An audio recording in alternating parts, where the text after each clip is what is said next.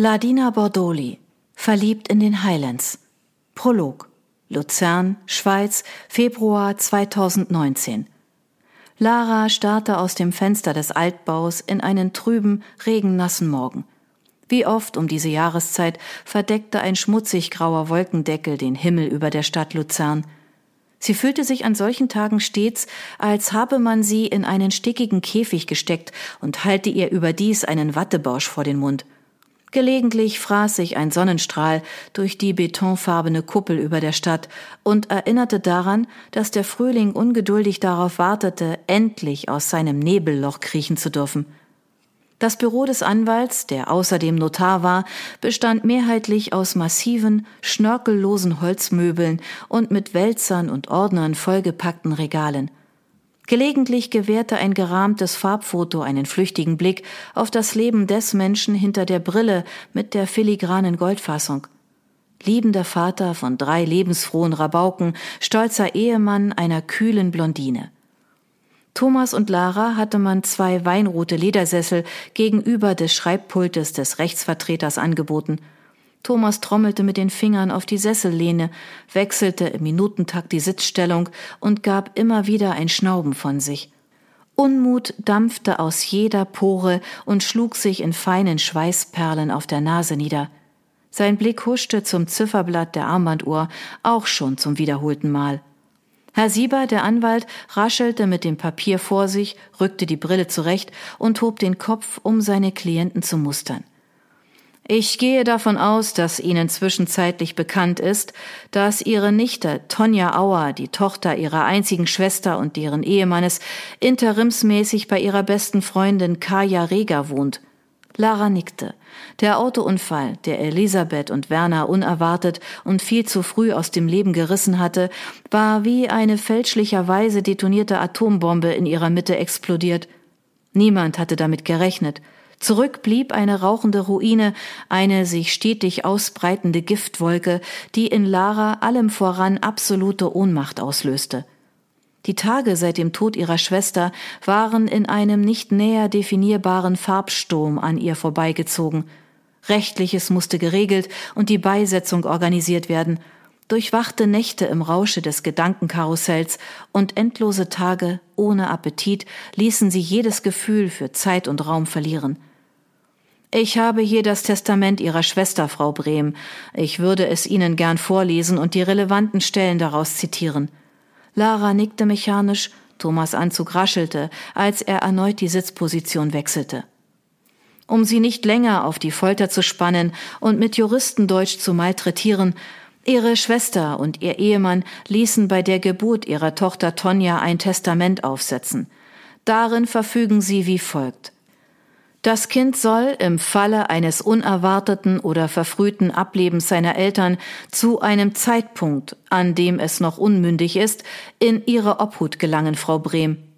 Er blickte kurz auf, als wolle er sicher gehen, dass man seinen Ausführungen auch zu folgen vermochte, und führte dann weiter aus.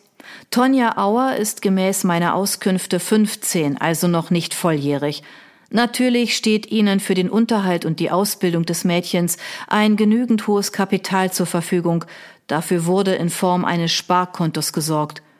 Er legte die Papiere beiseite, faltete die Hände und schaute Lara erwartungsvoll an. Gut, wären wir dann soweit fertig? Ich muss dringend zurück ins Büro. Ich habe noch einige Kundentermine zu erledigen. Thomas erhob sich und bedachte Lara mit einem auffordernden Blick. Dabei klopfte er kommentarlos auf das Glas seiner Armbanduhr. Als er sich der konsternierten Gesichtsausdrücke der beiden anderen gewahr wurde, warf er die Hände empor. Ja, was denn? Wir werden so eine wichtige Entscheidung doch wohl kaum hier zwischen Stuhl und Bank treffen müssen. Ein jugendliches Gör bei sich zu beherbergen, ist alles andere als ein Spaziergang, zumal es nicht einmal unser leibliches Kind ist. Der Anwalt starrte ihn einige Sekunden an. Eine leichte Röte kroch aus seinem Hemdkragen den Hals hinauf. Aber natürlich, wie Sie wünschen. Frau Brehm? Er suchte Laras Blick. Sie erhob sich betont langsam und strich ihre Kleidung glatt. Die Erschöpfung brannte in ihrem Kopf und verursachte einen Knoten in ihrem Magen. Sie fühlte sich innerlich ausgehöhlt, als trage sie das Gewicht des gesamten Globus auf ihren Schultern. Sie musterte ihren Partner einige Sekunden lang, dann wandte sie sich an den Notar. Setzen Sie alle nötigen Verträge auf und melden Sie sich, wenn Sie soweit sind. Selbstverständlich nehmen wir Tonja bei uns auf. Darüber müssen wir nicht nachdenken. Schließlich geht es um einen Menschen und nicht darum, eine Versicherung abzuschließen, Thomas. Sie wandte sich ihrem Partner zu und bedachte ihn mit einem eisigen Blick. Der Seitenhieb auf seinen Beruf saß. Mit hochrotem Kopf und zornig malendem Kiefer stürmte er aus dem Raum. Kapitel 1 Luzern, Schweiz, Juni 2019 Lara stützte den Kopf in die Hände und seufzte. Es war vier Uhr in der Früh. Das Krankenhaus war in ein mattes, künstliches Licht getaucht, der Empfang lag im Dunkeln. Außer vereinzelten Schritten in angrenzenden Fluren vernahm man kaum Geräusche. Sie erhob sich und kramte in ihrer Handtasche nach einer Münze. Der Kaffeeautomat erwachte zum Leben und rumpelte, während er einen Pappbecher mit einer braunen Brühe zutage förderte. Lara nahm einen vorsichtigen Schluck des Getränks und schloss genießerisch die Augen. Nicht, weil das Gebräu als Grand Cru seiner Art hätte bezeichnet werden können, sondern weil die Wärme, die sich nun in ihrem Körper ausbreitete, sehr willkommen war. Sie fühlte, wie ihre Lebensgeister zurückkehrten. In eben diesem Moment teilten sich die Glastüren der Notaufnahme und Emilia erschien im Türrahmen. Lara sprang von ihrem Sitz auf und eilte der Freundin entgegen. Sie fielen sich wortlos in die Arme. Danke, dass du gekommen bist, Emilia. Thomas weigerte sich aufzustehen, da er morgen früh zur Arbeit muss, und meine Eltern überfordert das Ganze langsam aber sicher. Es ist ja nicht das erste Mal, dass wir uns wegen Tonja eine Nacht um die Ohren schlagen müssen. Sie ist die Tochter deiner einzigen Schwester, Lara. Ich hätte dasselbe getan. Emilia holte sich einen Cappuccino aus dem Automaten und setzte sich neben ihre Freundin. Sie musterte sie eingehend. Du siehst müde aus. Abgenommen hast du auch. Lara gab ein Prusten von sich. Wem sagst du das? Sie strich sich eine Haarsträhne aus dem Gesicht. Seit Elisabeth und Werner bei dem Autounfall starben, habe ich kaum mehr eine Nacht durchgeschlafen. Das ist jetzt vier Monate her. Warum hast du mich nicht früher angerufen und um Hilfe gebeten? Emilia legte die Stirn in Falten. Du weißt, dass ich jederzeit gekommen wäre. Deshalb setze ich alles daran, es alleine zu schaffen. Ich wollte dich damit nicht auch noch belasten. Du bist berufstätig und hast selbst genug Verpflichtungen mit deiner Firma. Außerdem dachte ich, dass Thomas und ich dieses Abenteuer nach seiner anfänglichen Skepsis zusammen durchstehen. Lara senkte den Blick und versuchte, die Tränen wegzublinzeln. Sie spürte Emilias Hand auf ihrer Schulter. Thomas will dieses Experiment nicht, habe ich recht? Sie seufzte und strich ihr besänftigend über den Rücken. Lara schüttelte nur stumm den Kopf. Ich kann ihn ja irgendwie auch verstehen. Ich bin zwar Tonjas Patentante, aber seit das Mädchen in der Pubertät ist, sehen wir sie bei meiner Schwester nur noch selten. Es ist außerdem eine völlig andere Sache, ein eigenes Kind aufwachsen zu sehen und es durch seine Jugend zu begleiten, als ein fremdes plötzlich Vollzeit im Haus zu haben. Thomas und ich hatten nie Gelegenheit, uns an ein Kind zu gewöhnen und unser Leben entsprechend anzupassen. Durch den Unfall geschah alles über Nacht. Wir, wir sind wohl beide überfordert, schätze ich. Lara sah auf und wischte sich die Tränen, die nun doch verräterisch über ihre Wangen kullerten, aus dem Gesicht. Und was ist nun genau passiert? Warum ist Tonja hier? wollte Emilia wissen. Lara nahm den letzten Schluck des mittlerweile erkalteten Kaffees und begann zu erzählen. Sie ist seit dem Unfall ihrer Eltern nur noch sporadisch in der Schule erschienen. Jegliche Versuche, sich vernünftig mit ihr zu unterhalten, schlugen fehl. Sie wurde zornig und schmiss Gegenstände durch ihr Zimmer. Irgendwann kam sie immer später nach Hause. Es war ein schleichender Prozess. Wir dachten zuerst, dass sie sich mit Freundinnen trifft, um über ihre Probleme zu sprechen. Wir ließen sie daher gewähren. Vor einigen Wochen bemerkte ich jedoch, dass mit ihr etwas nicht mehr stimmte. Ihre Wutanfälle nahmen an Heftigkeit zu. Sie veränderte sich äußerlich, verlor an Gewicht und wurde immer bleicher. Oft war sie total aufgedreht und verbrachte die Nächte entweder auf Partys mit Freunden oder mit Musikhören im Garten. Lara legte eine Pause ein. Es fiel ihr schwer, weiterzusprechen. Die Ärzte sagen, dass sie große Mengen Alkohol konsumiert hat und außerdem Drogen nimmt. Noch nicht regelmäßig, aber es könne sich eine Abhängigkeit daraus entwickeln, wenn man jetzt nicht eingreife.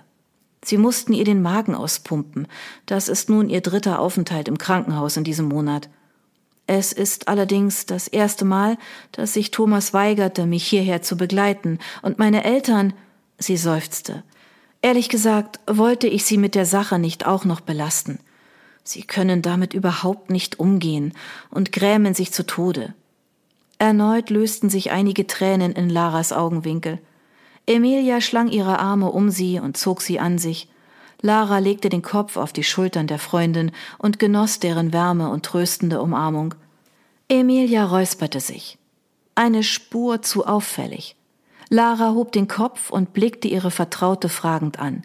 Sie kannte sie nun bereits seit so vielen Jahren, dass sie jede Nuance ihrer Stimme richtig zu deuten wusste. Sie hob eine Augenbraue.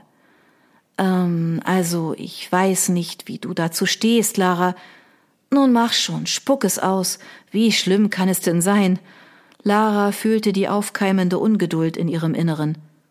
Ich habe vor einigen Tagen einen Fernsehbeitrag der BBC Scotland gesehen. Du weißt, dass ich meiner Heimat nach wie vor verbunden bin und mir daher stets die News aus den Medien ansehe und anhöre. Es. Du findest das bestimmt lächerlich, Emilia gab ein beschämtes Kichern von sich und schüttelte den Kopf. Sie zeigten eine Dokumentation über einen Lord aus den Highlands. Er besitzt riesige Ländereien, Pferde und ein Schloss in der Nähe von Lerg im Norden Schottlands. Man nennt ihn gemeinhin den Cowboy. Weil er Pferde züchtet? Lara verstand nicht, worauf Emilia hinaus wollte. Das auch, aber in erster Linie ist er dafür bekannt, dass er schwer erziehbaren oder traumatisierten Jugendlichen dabei hilft, einen Weg zurück in ein normales Leben zu finden. Das klingt doch alles wunderbar.